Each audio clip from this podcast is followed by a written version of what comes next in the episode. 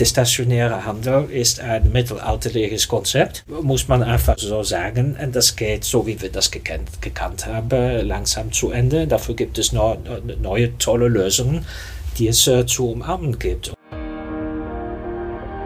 Herzlich willkommen zu Brand Trust Talks Beyond, der tiefgründigste Blick hinter die Kulissen von Marken und deren Machern. Hallo liebe Hörerinnen und Hörer, willkommen zurück zu Brand Trust Talks Beyond und ich wünsche euch auch hier nochmal ein wunderbares neues Jahr. Falls ihr den Weekly noch nicht gehört habt, ich gehe aber natürlich davon aus, dass ihr das schon getan habt, aber doppelt hält ja auch besser. Ja, im neuen Jahr starten wir natürlich wieder durch mit Beyond und da haben wir in der ersten Folge dieses Jahr Tjerd van der Zee zu Gast und der ist ehemaliger CFO von C&A in Europa und Experte im Modehandel, war über 30 Jahre lang in dieser Branche unterwegs. Ja, mit Thiert könnt ihr euch auf ein richtiges Klartextgespräch freuen, denn Thiert ist seine ganze Karriere eben im Modebereich unterwegs gewesen und kennt daher das Geschäft natürlich wie seine Westentasche, wie man so schön sagt. Und über seine Westentasche muss man sagen, spricht er jederzeit konstruktiv, aber doch mit einer Klarheit und ohne ein Blatt vor dem Mund zu nehmen. Und das bin ich schon fast gar nicht so richtig gewohnt. Und da kann ich endlich mal meine großen Fragen loswerden, ohne Angst zu haben, ja, nur heiße Luft zu bekommen oder Ausreden oder Floskeln zu hören und so weiter. Und meine großen Fragen stelle ich dann ja auch stark aus der Perspektive eines Kunden, der ja auch gerne in den Modegeschäften und Boutiquen dieser Welt unterwegs ist. Warum gibt es gefühlt so wenig gute Kontaktpunkte mit Mitarbeiterinnen und Mitarbeitern? Warum gibt es so wenig gute Beispiele, wo der Einzelhandel versucht, im stationären Geschäft eben wirklich eindrucksvolle Erfahrungen zu fördern, wie zum Beispiel Globetrotter, was ja so ein sehr gern gesehenes und genutztes Beispiel ist. Und in dem, in dem Zuge frage ich natürlich auch, ob der Modelhandel stationär überhaupt noch eine Zukunft hat. Das ist ja auch so eine Klassikerfrage, die ich natürlich nicht auslassen kann. Dann frage ich noch, ob es vielleicht ein bisschen zu wenig Mut in dem Geschäft gibt und ja, einfach weil sich da aus meiner Sicht so wenig bewegt. Aber insgesamt kann man sagen, ich habe, wie gesagt, hier hat ganz viele Klartextfragen oder, oder ja, mutige Fragen vielleicht auch gestellt und er antwortet mit ganz viel Klarheit und Klartext. Und dementsprechend könnt ihr euch nicht nur auf Antworten freuen, sondern auf echte Insights, die er auch parat hat. Und von daher, wie gesagt, freut euch jetzt auf ein sehr schönes, echtes und ich sage es nochmal, Klartextgespräch mit Tjert. Hallo, liebe Hörerinnen und Hörer, willkommen zurück zu Brand Trust Talks Beyond. Es geht, wie ich immer zu sagen pflege, wieder in die Tiefe. Und dazu habe ich mir einen richtigen Insider eingeladen, der auch mal wirklich ein paar Insights aus seiner Branche erzählen will. Und zwar habe ich den lieben Tjert gegenüber sitzen. Grüß dich, Tjert. Hallo, Colin, und hallo auch an die Zuschauerinnen. Perfekt. Wir, wir steigen mal ein, Tjert, und du weißt, worauf es am Anfang immer ankommt, und zwar die ersten Einstiegsfragen, die ja teilweise auch gefürchtet sind. Und ich weiß gar nicht, welche dir am einfachsten liegen würde, aber vielleicht, aber dann kann man so ein bisschen in Erinnerung schwelgen. Fangen wir an mit dem Thema Lieblingsmarke der Kindheit. Hast du eine Lieblingsmarke der Kindheit? Hast du eine Erinnerung, die du mit dir rumträgst? Die Kindheit war natürlich ein sehr, sehr langer Zeitraum, aber ich denke, wenn man über Lieblingsmarke aus der Kindheit redet, ist man sehr schnell beim äh, Spielzeug. Mhm. Und bei mir war das Märklin, der klassische Eisenbahn. Wir waren zu Hause vier Kinder, also ich habe sehr, sehr lange gebettelt, um diesen Standardset zu bekommen, mich dann doch sechs, sieben Jahre ähm, äh, damit beschäftigt. Und äh, das war eine sehr schöne Marke, weil das Produkt war natürlich top. Ähm, die Kataloge waren top, es war sehr Premium, also man konnte das nur sehr, sehr langsam äh, ansammeln und man konnte sich da auch richtig kreativ ausleben. Schöne Holzplatte gehabt, Landschaften gebastelt und äh, Märklin ist auch seitdem durch hohe und Tiefe mhm. gegangen. Mhm. Ich bin froh, dass es die Marke noch immer gibt. Mhm. Absolut. Schön, schönes Beispiel. Auch, glaube ich, schon das ein oder andere Mal bei uns gefallen, würde ich sagen. Also von da reichst du dich da gut ein in die Lieblingsmarken der Kindheit. Schauen wir mal, wie es sich geändert hat. Lieblingsmarke der Kindheit hin zu Lieblingsmarke aktuell. Hast du eine? Wenn du versprichst, nicht zu lachen. Ich denke, so meine Lieblingsmarke im Moment ist McDonald's. Ja, okay. Äh, okay, du lachst. Ja. Andere Marke, nein. Nein, bitte. Ich, ich, kann dir sagen, warum. Ich liebe erstens ja. das Produkt, vor allem ja. die Burger. Ich habe, wie du weißt, immer sehr, sehr viel gereist. McDonald's gibt es überall. Es gibt eine sehr große Konstanz äh, in der Qualität. Ähm, äh, die Qualität ist eigentlich immer gleich.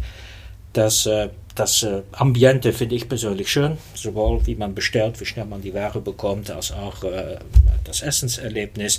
Und ich finde das ein tolles Unternehmen. Es ist ein sehr innovatives Unternehmen, auch es ist auch, was viele nicht wissen, ein nachhaltiges Unternehmen, ein Unternehmen, was sich immer wieder neu äh, erfunden hat und auch heutzutage wieder top aufgestellt ist. So, McDonald's ist jetzt meine meine Lieblingsmarke. Das, das kann morgen anders sein, aber heute ist es McDonald's, Colin. Warum nicht Burger King? Die Frage muss ich stellen immer. Ich habe einmal in meinem Leben bei Burger King Echt? gegessen. Das war für mich zu groß, zu fett, zu dick, zu hm. schwer. Spannend, ne? Okay, ja. sehr gut. Aber also gern gesehenes Beispiel auch bei uns McDonalds, weil tatsächlich all das zutrifft, was du gesagt hast, Orientierung, gleiche Qualität, eigentlich am gleichen Ort und spannende Entwicklung insgesamt. Wenn du dich erinnerst, so von weißen Fliesen, weiß-rot, also ganz komisches, eigentlich Ambiente-Design, Innendesign, hin zu dem, was wir jetzt sehen, das ist schon eine schöne Entwicklung. Also kann ich prinzipiell nachvollziehen und jeder, der viel auf der Straße oder einfach viel reist, der kennt natürlich den Vorzug von McDonalds und, und äh, lernt das irgendwann auch zu schätzen. Schauen wir mal, ob dein Einwortwert, also das eine Wort, mit dem, du dich, mit dem du dich beschreiben würdest, ob das irgendwie mit McDonalds in Verbindung gebracht werden kann. Ja, es ist nicht Hunger. Äh, nein, die deutsche Sprache ist eine schwere Sprache, ist nicht meine Muttersprache, aber ich würde das mit dem Wort gewinnbringend umschreiben wollen. Ein schönes deutsches Wort. Ja, absolut. Man kann auch sagen Bereicherung, gewinnbringend. Ähm, wenn ich abends schlafe gehe und ich bin jetzt 50, sage ich immer, der Tag ist vorbei, du lebst jetzt einen Tag weniger. Ähm, äh, und für mich ist es wichtig, jeden Tag bewusst zu leben und sich gewinnbringend, so nenne ich das, anzubringen, ob das gewinnbringend für das Unternehmen, wo man arbeitet, gewinnbringend für Mitarbeiter, gewinnbringend für sein Umfeld, seine, seine Nachbarn und so damit kein Tag ein verlorener Tag mhm. ist. Und das ist ein bisschen mein, mein Lebensmotto, eine positive Lebenseinstellung und bewusst zu leben, bewusst positiv zu leben, mit, mit, mit, mit allen Höhen und Tiefen, die natürlich jeder Mensch hat. Mhm. Aber wenn ich abends in, ins Bett gehe, will ich sagen, und mal sage ich das, es war ein guter Tag und es war ein schöner Tag. Schön, sehr gut. Das ist schon sehr fast philosophisch. Wir kommen, ich weiß ja, was deine Liebling oder deine Frage sein wird, die du weitergeben wirst an den, den oder die nächste hier bei uns zu Gast. Und der wird es auch vielleicht in die philosophische Richtung kommen. Also machen wir ganz, ganz am Ende. Ich kann das gut nachvollziehen mit dem gewinnbringend. Äh, schönes, schönes deutsches Wort in der Tat. Erzähl mal kurz, deine Muttersprache wäre was? Die Muttersprache ist Niederländisch. Und gibt es das Wort gewinnbringend im, im Niederländischen? Ich könnte es jetzt nicht mehr übersetzen, weil mein äh, Deutsch ist inzwischen besser wie mein äh, Niederländisch. Ja. Du weißt, ich wohne seit 97 in Deutschland ja. und äh, könnte ich jetzt nicht eins zu eins übersetzen. Okay, ja. kein, kein Problem. Vielleicht zum Abschluss dieser Vorstellungsrunde. Erzähl mal noch, bevor wir gleich richtig in die Tiefe gehen und du auch dich und deine Vita mal vorstellen kannst. Erzähl mal kurz, wie würdest du dich in einem Satz beschreiben, wenn du nicht zu viel von dir verraten dürftest, sozusagen, wo du arbeitest, wo du gearbeitet hast in der Vergangenheit, was du von Profession bist, etc. Wie würdest du dich in einem Satz beschreiben? Ich denke, ich bin ein neugieriger Mensch. Ich nenne es die tägliche Verwunderung, dass man die Dinge nicht für selbstverständlich nimmt, aber, aber sich immer wieder die Frage stellt, warum oder auch warum nicht. Ich bin ein unruhiger Mensch. Meine Frau hat mal gesagt, ich wäre ein unzufriedener Mensch. Das war wahrscheinlich nicht als Kompliment gemeint, aber ich habe das Kompliment äh, aufgenommen, weil ich denke an bestimmte Grundunzufriedenheit, äh, verbunden mit einer bestimmten äh, Dialektik im Denken, ist, äh, war und ist für mich ein, ein Impetus, also ein, ein, ein Driver, nach vorne mhm. zu kommen im Leben. Mhm. So ein neugieriger, unruhiger Mensch, der immer auf der Suche ist. Das finde ich sehr spannend und das werde ich nachher als Brücke nehmen, um dann in unser Thema auch einzusteigen, wo es ja insbesondere stark um das Thema Modehandel vor, nach und während Corona auch gehen soll. Bevor wir eben, wie gesagt, auch nochmal stärker in deine Vita einsteigen, würde ich dir mal ganz untypisch für unseren Podcast die Frage von deinem Vorredner äh, einspielen. Und das ist die folgende. Die spielen wir mal ein. Was ist die größte Brand-Blamage, an die du dich erinnerst, die ausgelöst wurde durch ein semantisches Missverständnis? So, Tjert, das wäre die Frage. So, das ist eine interessante Frage für einen Finanzmann wie ich. Wie du weißt, komme ich nicht aus dem Marketingbereich.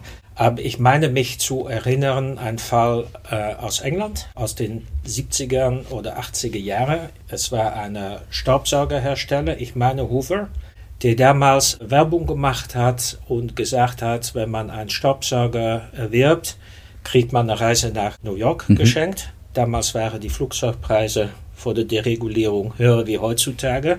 Also war das Flugticket natürlich viel teurer wie der Staubsauger, mit als Konsequenz, dass es eine Run-off Staubsaugern äh, gab und äh, die Werbung natürlich sehr schnell angestellt werden musste. okay.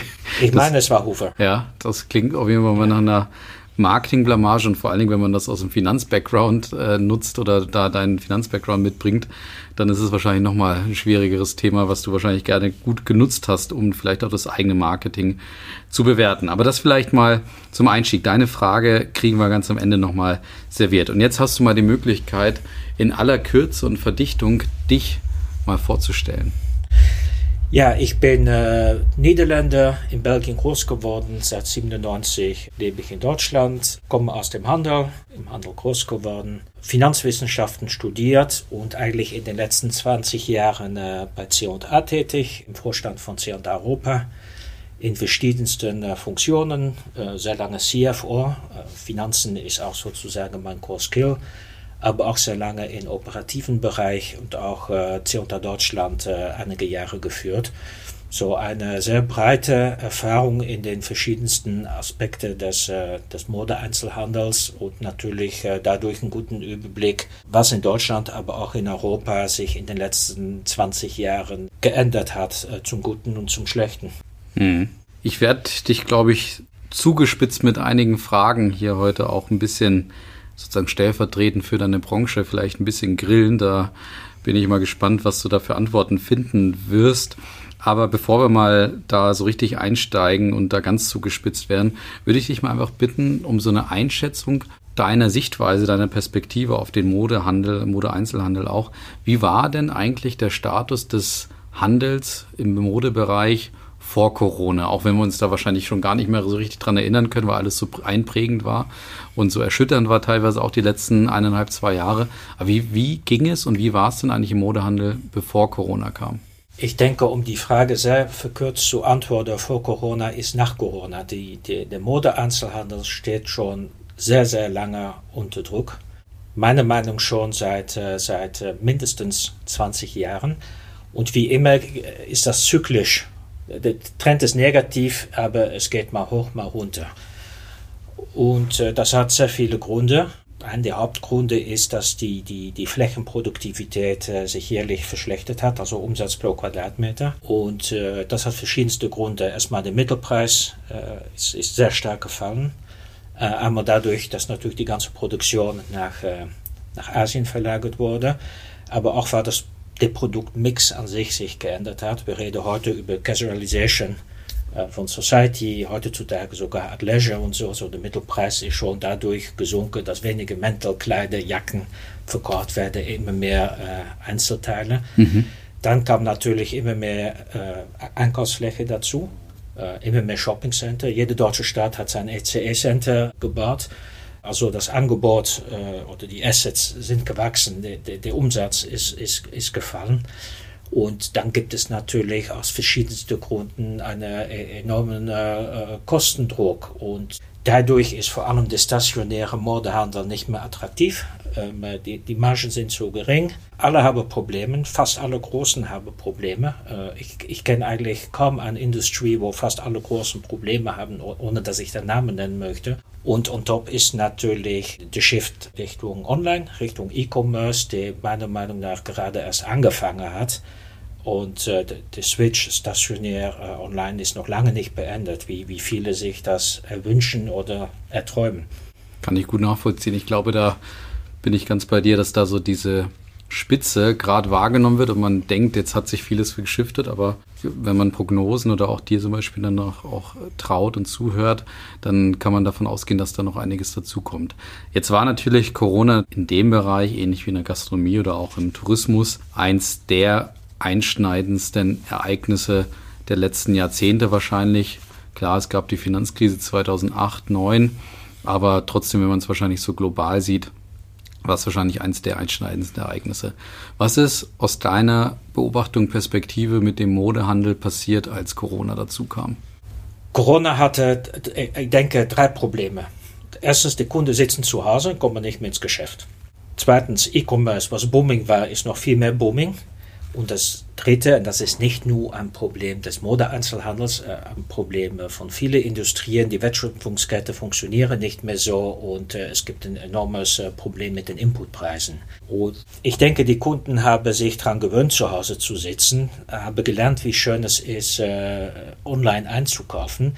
Die meisten Mode-Einzelhändler kommen aus einer Krise mit äh, kaputte Bilanzen, noch höhere Schulden und äh, Verluste. Und ich glaube nicht, dass äh, der Mode-Einzelhandel, es kann immer Ausnahmen geben, nicht mehr die Besucher in den Städten, in den Geschäften haben werden stationär wie vor der Krise. So die Besucherzahl, die Kundefrequenz sozusagen war schon seit Jahren rückläufig, war natürlich minus 100 Prozent während äh, des Lockdowns, wird nicht mehr auf den Niveau zurückkommen. So der stationäre Modeeinzelhandel hat ein riesiges Problem kurzfristig überhaupt wieder profitabel zu werden und damit per Definition ein langfristiges Problem. Mhm. Wie wollen Sie transformieren oder wer soll den Mut haben zu transformieren, wenn Sie kurzfristig so unter Druck stehen? Spannend.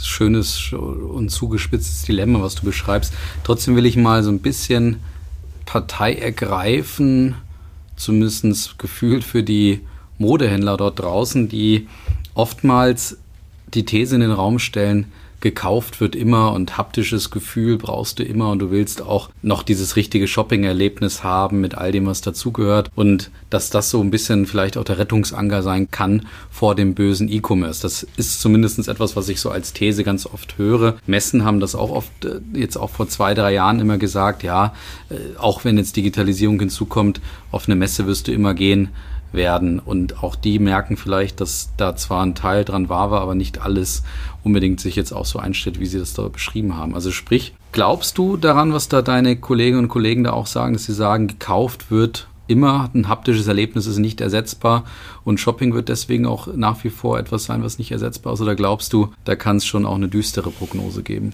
Ja, ich respektiere äh, jede Meinung, äh, Colin. Äh, wenn ich meine Meinung hier mit dir teile, dann heißt es natürlich nicht, dass ich recht habe. Das ist nur eine Meinung wie andere Meinungen. Aber es ist, es ist eine Sache von Wahrheit und Dichtung. Über Erlebnisse, Kauferlebnis als Antwort auf E-Commerce wird schon seit zehn Jahren geredet. Wir können gerne zusammen nachher im schönen Nürnberg shoppen gehen. Viel, viel Erlebnis wirst du nicht nee. finden. Äh, viele innovative Ladenkonzepte wirst du nicht finden. Es gibt sie, aber wirst du nicht finden. Ja.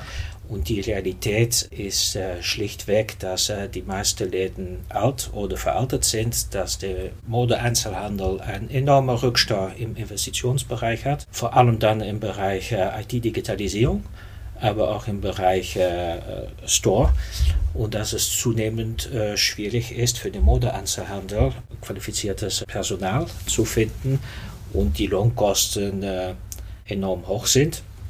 Darüber hinaus kommt, dass alle, alle Modeeinzelhandel ein enormes Kapazitätsproblem haben. Sie haben einfach zu viel Fläche, die sie zu bewirtschaften haben, die sie nicht produktiv bewirtschaften können und halt dann auch nicht das Erlebnis anbieten können, weil sie es nicht über die Fläche anbieten können. Ich mache mal einen schönen Vergleich. Mhm.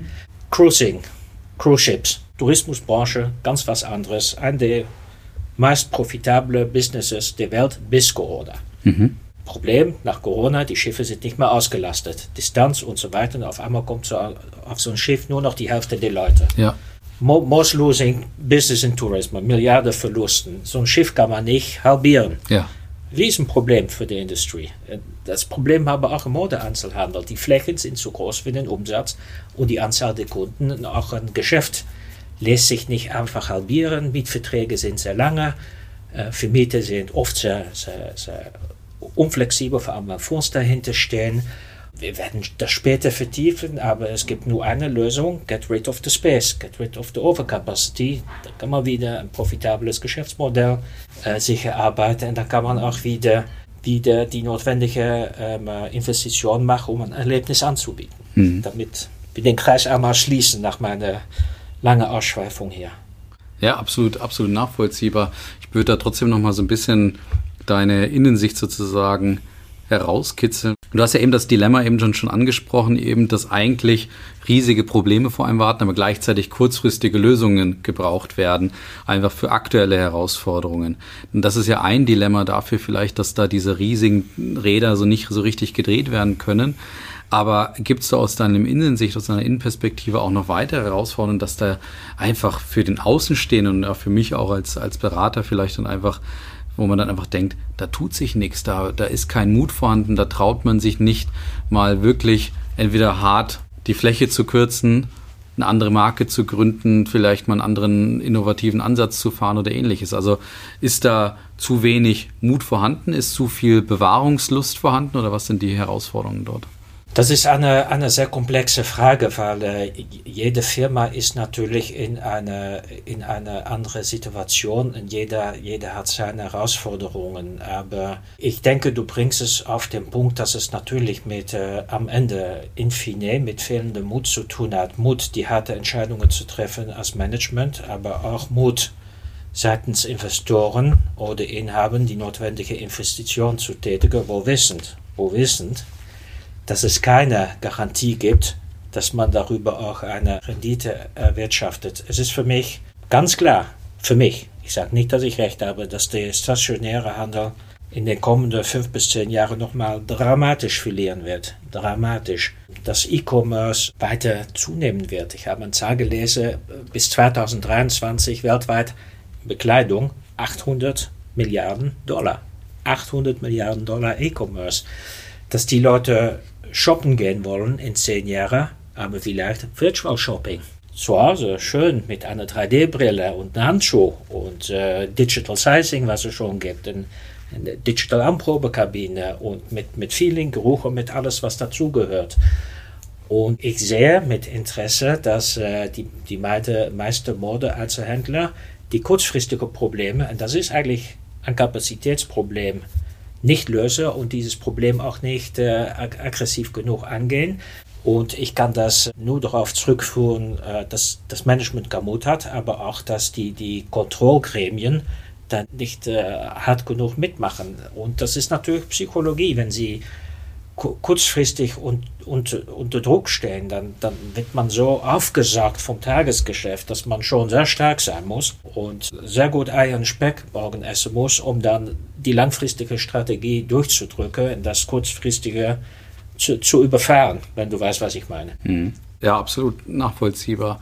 Das ist ja genau das Dilemma, was ich, was ich auch meinte und, und was ich auch oftmals auch sehe. Es gibt ja ein paar der schönen Beispiele, wir haben ja über Globetrotter schon gesprochen, die es schaffen, natürlich auch die Fläche völlig anders auch zu nutzen, die vielleicht vermeintlich auch Fläche aufgeben auf den ersten Blick, wo du normalerweise gewöhnt bist, viele Produkte auf einem Quadratmeter auszustellen und vermeintlich viel Auswahl zu zeigen, gehen sie über den kuratierten Ansatz und machen vor allen Dingen, schaffen ja wirkliche Erlebnisse in dem Moment und auch, auch, auch diese Möglichkeiten, etwas auszutesten und schaffen es, kenne die Zahlen dort nicht, aber natürlich einen ganz anderen Umsatz pro Quadratmeter zu kreieren.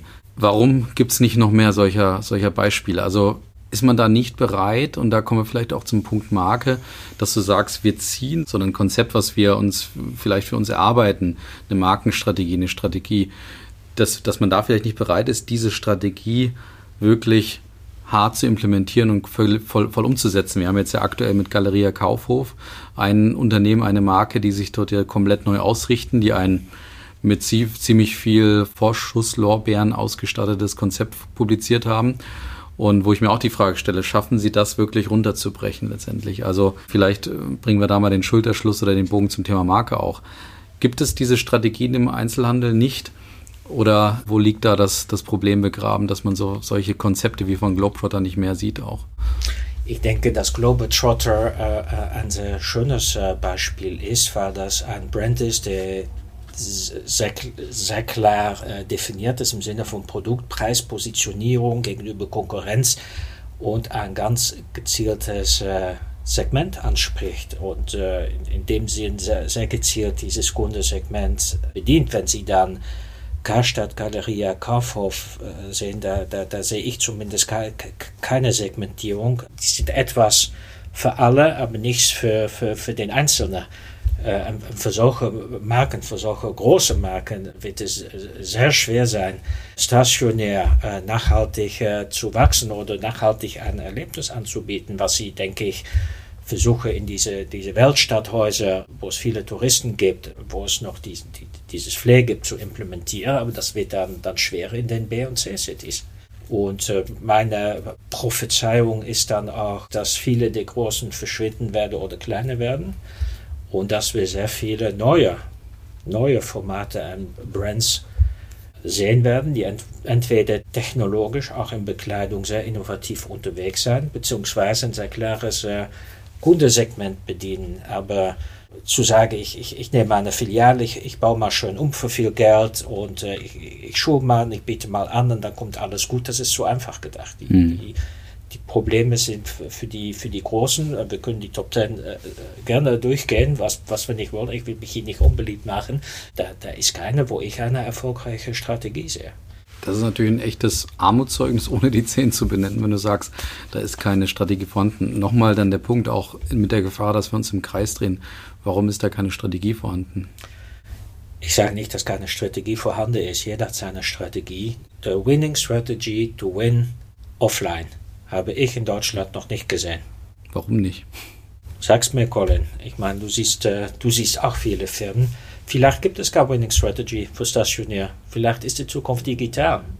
Also vielleicht, muss die, vielleicht ist, ist die Winning Strategy für die meisten, und ich spreche nicht über Marken, die am Anfang ihres Lifecycles stehen, ich rede über Marken, die schon durch ein paar Lifecycles gegangen sind. Vielleicht ist die Winning Strategy gesund schrumpfen Denk an das Cruise Ship, wir halbieren, gesund schrumpfen, was, was sehr schwer ist. Wachstum vergibt sehr viele Fehler. Wenn Sie jedes Jahr wachsen, kann man sehr viele Fehler machen. Wenn Sie gesund schrumpfen, können Sie keine Fehler machen. Und dann das, äh, das Digitale ausbauen. Die Welt wird digital, ob man es mag oder nicht. Ich weiß noch gut, als ich in der Schule war, vor 20 Jahren, muss ich noch einen Aufsatz schreiben, ob es möglich ist für eine äh, Reiseveranstalter ohne PC zuarbeiten. Und habe ich sehr überzeugend geschrieben, ja, ist der, man hat doch Telefon und man braucht doch kein PCs und heute buchen die Leute die Reise online von zu Hause und so weiter und so weiter. Ich denke, es ist Hoffnung. Die, die Leute denken, E-Commerce ist schon groß und hat jetzt eine Fair 20, 25 Prozent, vielleicht 30, aber dann, dann bleibt es stationär, weil, weil Mutter und Tochter wollen immer shoppen, eine genau. Stadt ist immer attraktiv, aber vielleicht stimmt das nicht. Und ich würde mal behaupten, das ist eine, eine, eine falsche Hypothese das Erlebnis wird online besser sein wie offline. Und sicherlich mit den technologischen Möglichkeiten, die es schon gibt, aber aus Kosten-Nutzen noch nicht implementiert und beim Konsumenten angekommen sind. Und dann bereitet man sich besser heute schon vor. Und mhm. das ist ein Risiko. Wir reden jetzt äh, über den Einzelhandel. Das ist ein Risiko für den Einzelhandel, aber noch ein großes, größeres Risiko oder mindestens ein so großes Risiko für den Immobilienmarkt und den Real Estate Markt. Da will ich gar nicht drüber reden, weil ich glaube, da machen wir ein riesiges Fass nochmal auf. Und da sind wir natürlich auf deiner Home-Turf natürlich auch unterwegs. Ich will mal trotzdem so ein bisschen nochmal in Richtung Marketing und Markenführung bzw. Marke gehen. Du warst ja eben lange Zeit CFO, fühlt sich in der Finanzwelt eben auch wohl. Welche Rolle spielt denn Marke eigentlich in der Finanzwelt und gleichzeitig auch welche Rolle spielt denn vielleicht auch Marke im Mode-Einzelhandel? Ich denke, dass Marke im Mode-Einzelhandel eine sehr große Rolle spielt, weil durch Mode kann ich mich ausdrücken als Mensch. Bin ich sportlich, bin ich nicht sportlich, bin ich Premium, bin ich Casual, bin ich, bin ich mutig, Fashionista, bin ich eher Follower. Ich kann mich durch, durch Mode ziemlich günstig in Anführungsstriche Ausdruck meiner Persönlichkeit geben. Ich kann das auch mit meiner Friseur, kann das auch mit Bart, ja oder nein. Und wenn man einen Deutsche fragt, was ist der Unterschied zwischen einem BMW und einem Mercedes, wird jeder Deutsche auf der Straße das komplett erklären können. Ja.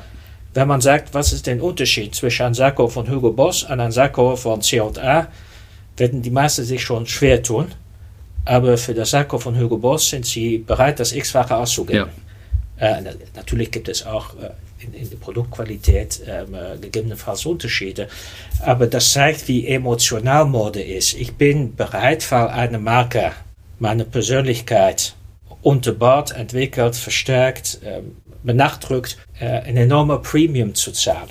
Marke im Mode ist das A und O. Und wenn ich äh, eine, eine starke Marke habe, kann ich sicherlich einen sehr hohen Premium fragen. Ich denke, das, das, das Problem im Mode-Einzelhandel ist, dass es Trends gibt, die kommen und gehen. Das geht ganz schnell. Und dass Marken schnell ein Hype sind, dann ist man eine starke Marke, aber ein Hype verschwindet auch schnell und dann ist die Marke natürlich wieder sehr, sehr schnell dort angekommen, wo sie herkommt. Das ist auch sehr, sehr kurzlebig in dem Sinne, dass das, das sieht man auch, welche Brands stark sind, weniger stark, wachsen, nicht wachsen und, und wie sich das alles in Europa in den letzten 20 Jahren äh, geändert hat. Und es gibt Marken, ich kann das sagen, weil ich für das Unternehmen gearbeitet habe wie C&A, was wahrscheinlich als Marke nicht sehr stark ist, aber war sie nie diese Hypeware, nie diese Highs and Low, sehr konstant über Jahren und auch sehr profitabel über, über Jahren, nicht sexy, nicht best in class, aber immer ihr Geschäft gemacht haben,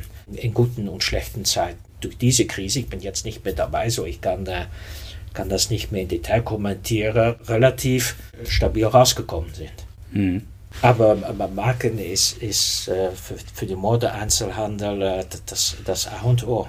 Siehst du trotzdem, dass diese starke Bedeutung einer Marke sich auch im Einzelhandel wirklich ausdrückt? Weil auf dem Produkt kann ich es nachvollziehen, in dem Moment, wo eine Entscheidung stattfindet, eben Hugo Boss oder C&A Sakko, da kann ich es sehr gut sehen.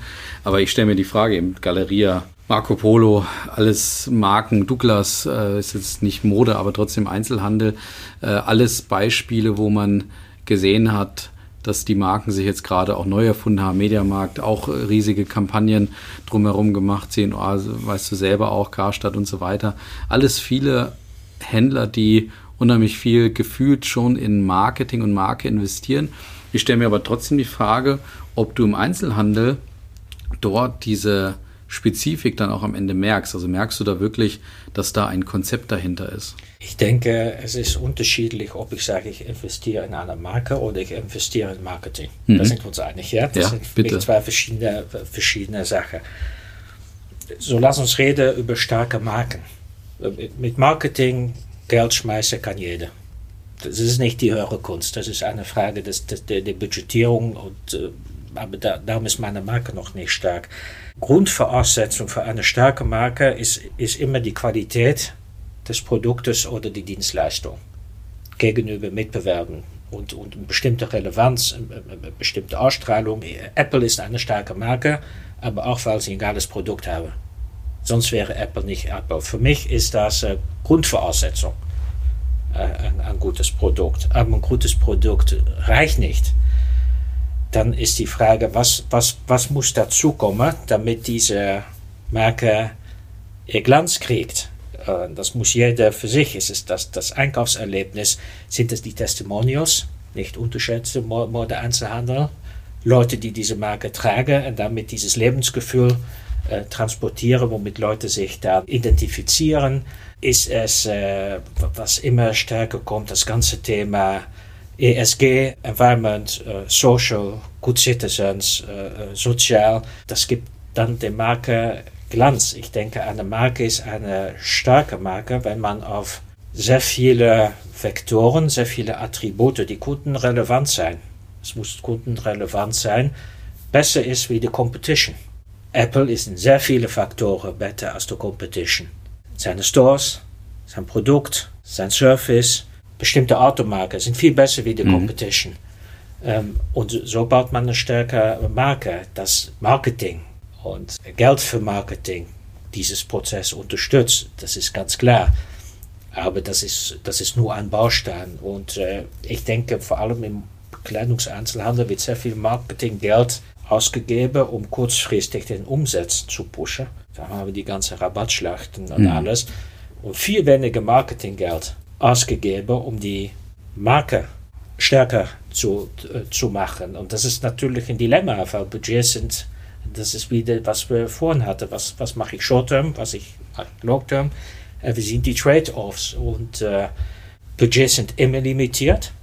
Das ist nun mal so und das muss, muss man entscheiden. Die gute Weihnachtskampagne, die Back-to-School-Kampagne, mehr Marke investieren, mehr langfristig investieren, mehr Imagewerbung, weniger Produktwerbung, das sind äh, dann die Diskussionen, die man als Team hat. Aber unsere Industrie, for the worse, ist mehr kurzfristig engagiert und motiviert als langfristig. Ja. Äh, und äh, immer, immer viele Ausnahmen, vor allem kleine, die mutig neu anfangen, aber querdurch muss man das so festhalten. Das sieht man aus, das, das merkt man auch.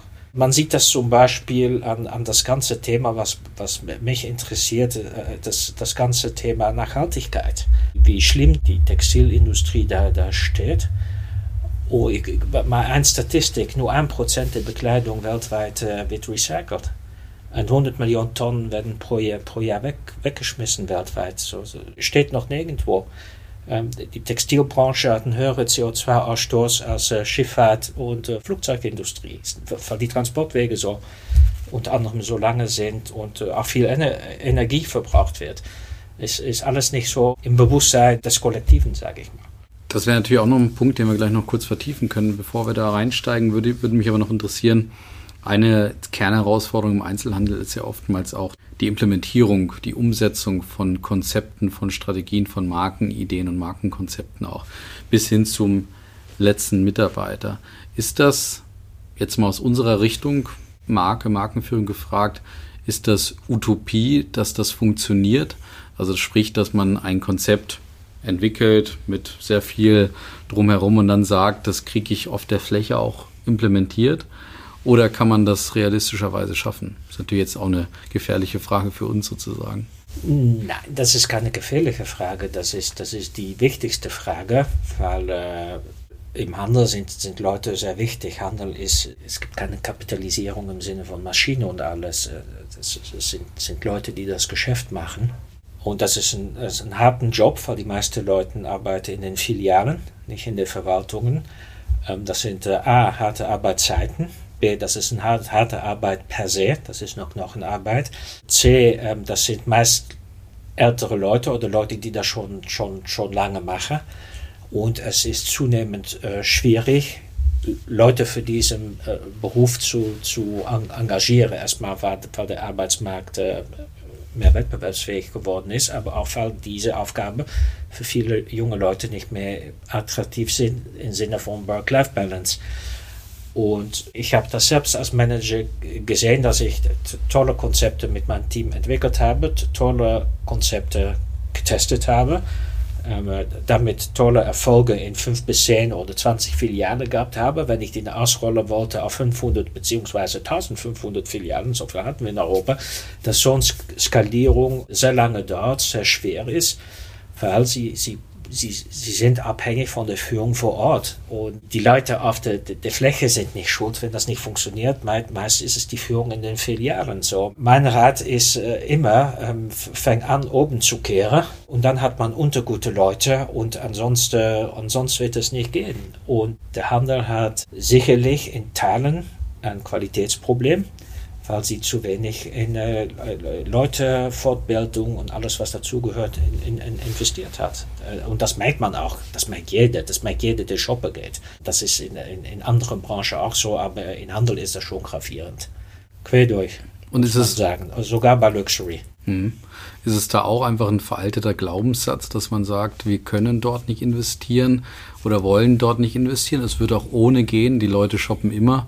Oder gibt es da andere Gründe, dass man da nicht einfach, weil das klingt jetzt für mich und bin dann ein sehr einfach denkender Mensch, das klingt doch für mich einfach nur nach einem Investitionswillen. Also sag, okay, ich zahle anständig oder ich bilde besser aus oder ich kümmere mich mehr darum, weil ich weiß und ich bin mir dessen bewusst, dass der Service vor Ort einen echten Unterschied machen kann und ich ich sag mal, mache auch Lust bei den Mitarbeiterinnen und Mitarbeitern darauf, vor Ort einfach wirklich ein tolles Erlebnis zu bieten. Und jeder von uns kennt diese Erlebnisse auch im Einzelhandel. Sie sind nur so selten, dass wir uns eigentlich fast schon immer freuen, wenn wir es mal mitbekommen und davon dann eigentlich jahrelang oder monatelang zehren und sagen, da hatte ich mal ein tolles Erlebnis, aber eigentlich muss das so der Standard werden.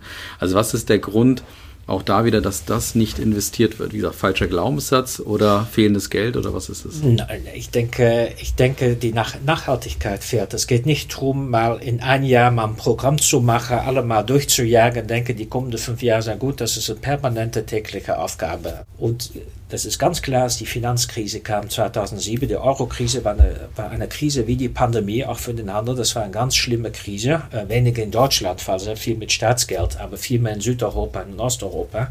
Dass sehr viele Firmen jahrelang erstmal Einstellungsstopp hatten, dass, dass dadurch eine Generation fehlt, fehlt dass dadurch äh, das, das Durchschnittsalter nicht mehr passt, dass, dass dadurch natürlich auch viel mehr Zynismus ist von mal, mal gucken, was die wollen, mal gucken, was da passiert. Und dass es natürlich viele Male dadurch schwerer ist, als, als wenn man in ein Kontinuum gemanagt hatte. Und in, in, diese, in diese Finanzkrise sind meiner Meinung nach im HR-Bereich in unserer Branche sehr viele Fehler gemacht. Und das liegt inzwischen 14 Jahre zurück. Hm. Das heißt, ihr leidet noch immer noch unter den Fehlern von damals.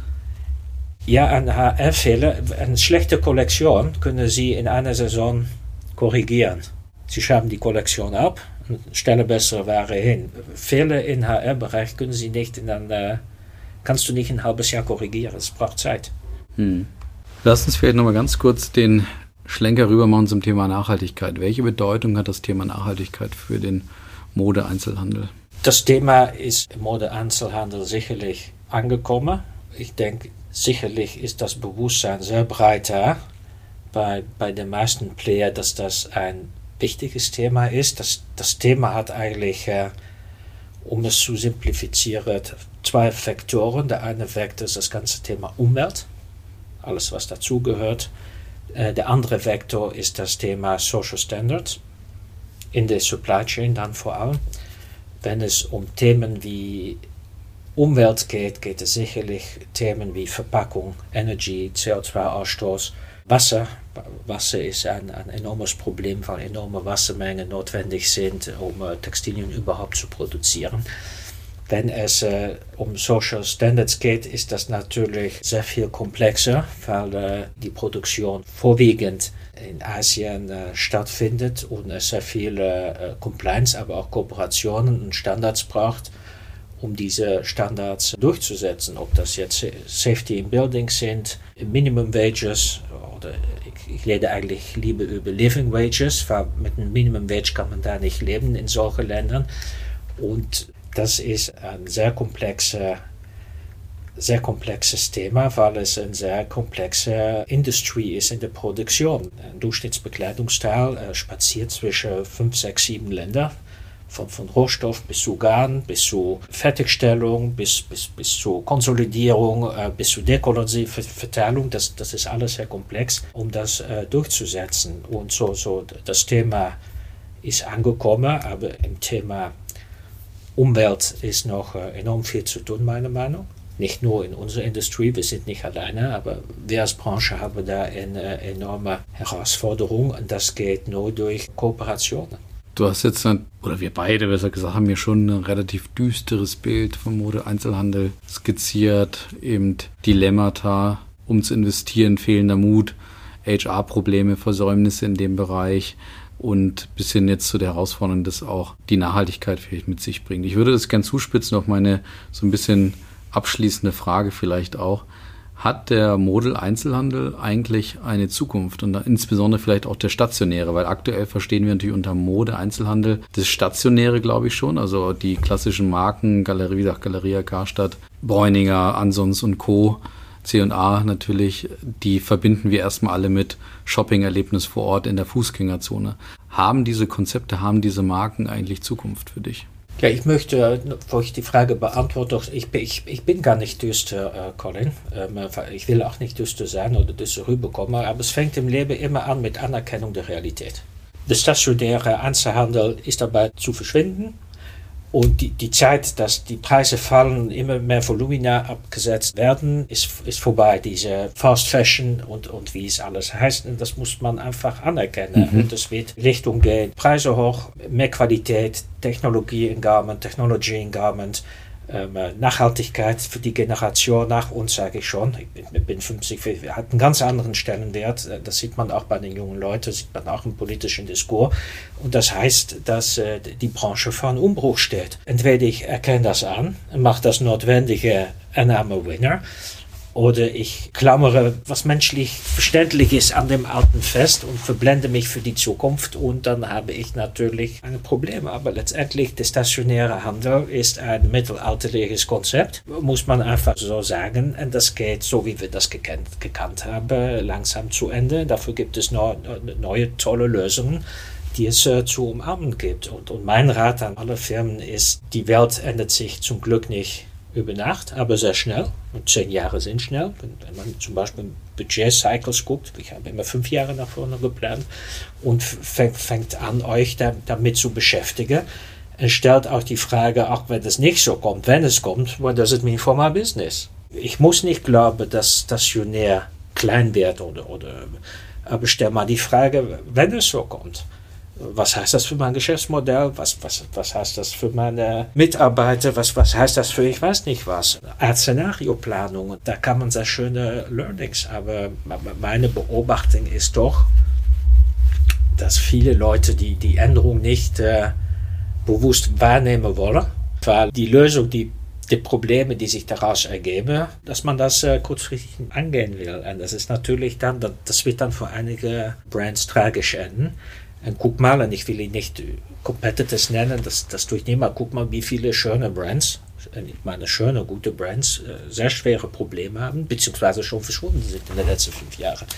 So, so ich bin nicht düster, ich sage nur, the world is moving on, you're part of it or you disappear. Wenn ich vor 40 Jahren äh, Tippmaschinen verkauft habe, der Personal Computer kommt und ich sage, nein, aber die Leute werden immer Tippmaschinen nutzen. Ja, die letzte Tippmaschine wurde, glaube ich, vor 20 Jahren verkauft. Ich weiß es nicht. Erkennung der Realität und dann kann man alles machen. Du hast recht. Kann ich auch, oder korrigiere ich so in dem Sinne nochmal, dass ich, dass man das so framen kann oder in den Rahmen setzen kann, dass es nicht düster, sondern einfach realistisch ist. Aber dann vielleicht meine letzte Abschlussfrage dazu. Ich höre so einen Klartext wie von dir, höre ich es relativ selten aus der Branche heraus. Tust du dich leicht aus der jetzt so ein bisschen einer neutralen, objektiven Position als Brancheninsider, dort jetzt diesen Klartext zu sprechen? Oder ist es generell so, dass einfach in der, in der Branche bei euch einfach zu wenig Klartext gesprochen wird? Puh, wie soll ich das, das jetzt beantworten, ohne mich unbeliebt zu machen? Ja, es ist natürlich immer leichter klar zu reden, wenn man, ich, ich arbeite jetzt seit einem Jahr nicht mehr, weil ich mir eine Auszeit äh, gönne und mich mit anderen Sachen beschäftigen werde. Dann ist es natürlich leichter Abstand zu nehmen, zu reflektieren und nochmal die Finger in die Wunde zu legen. Aber die Textilbranche ist sicherlich auch eine eitle Branche. Das bringt Mode mit sich. Wenig TÜV, TÜV Management. Äh, nicht TÜV im Sinne von, von hart, aber TÜV ich tue, was ich tun muss. Und ich möchte keine falschen Analogien machen, weil jede Branche ist anders. Die, die deutsche Autoindustrie war auch selbstverliebt. Ja. Aber sie tut jetzt, was sie tun muss. Verbrennen weg, Elektro, wo, wobei die, die gleiche oder sind nicht die gleiche, weil die meisten aber die CEOs noch vor drei, vier Jahren predigten, die, die Verbrenner gibt es noch drei. Sie tut, sie tut, was sie tun muss. Und in Mode-Einzelhandel sieht man zu wenig. Das Management tun, was sie tun muss. Scheint dann doch eine Branche zu sein, wo tough people, nicht tough im Sinne von tough, ich tue, was ich tun muss, um die, dass das weniger ausgeprägt ist. Das ist einfach eine Beobachtung.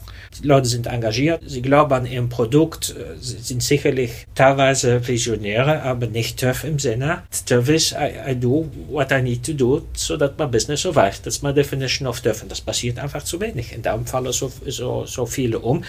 Und darum sind so viele auch insolvent, Mantelinsolvenz, Staatshilfe in dieser Corona-Krise, was, was unter uns für, für große Firmen auch äh, ziemlich aberwitzig ist. Uh, a bad quarter is 1% of your market value. Äh? Ein großes Unternehmen muss eine Corona-Krise aus eigener Stärke normalerweise aushalten können. Dass der Handel so massiv und, und unter Druck äh, steht und, und jetzt doch ziemlich gebrochen dasteht, sagt auch was über die Branche im Übrigen.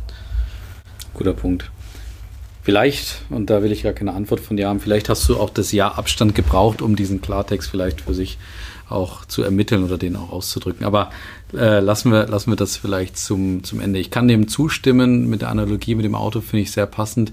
Ich musste tatsächlich schmunzeln, als ich irgendwann jetzt letzte Woche eine Push-Nachricht Breaking News bekommen habe. Herbert Dies, der Tesla anerkennt und Tesla auch als Fixpunkt und Orientierungspunkt anerkennt und das relativ klar auch sagte, dass man sich an ihn orientieren müsse.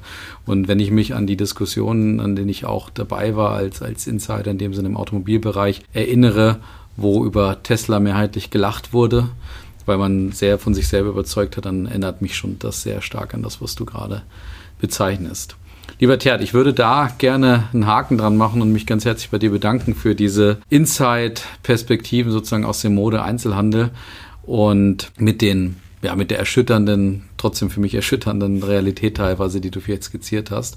Aber du weißt natürlich, ein Talk bei uns ist nie beendet, ohne dass du eine Frage für den oder die nächste hinterlassen kannst. Und da hatte ich schon angekündigt, da wird es vielleicht philosophisch.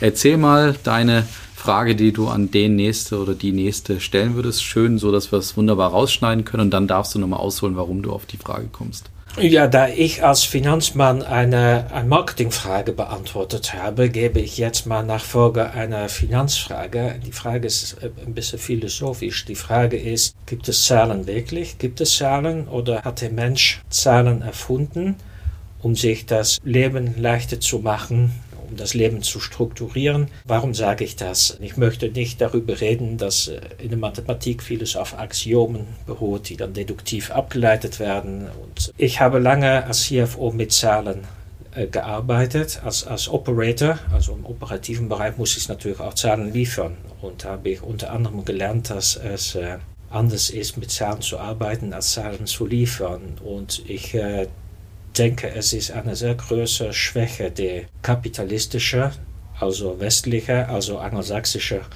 Kultur, dass wir so Zahlen fokussiert sind. Im Sinne, alles wird in Zahlen zusammengefasst. Für alles gibt es in Kennzahlen. Das Reporting, was nichts anderes ist als eine Ansammlung an Zahlen, bestimmt die Dynamik äh, in, in der Firma. The, the rhythm of the business wird von Zahlen bestimmt.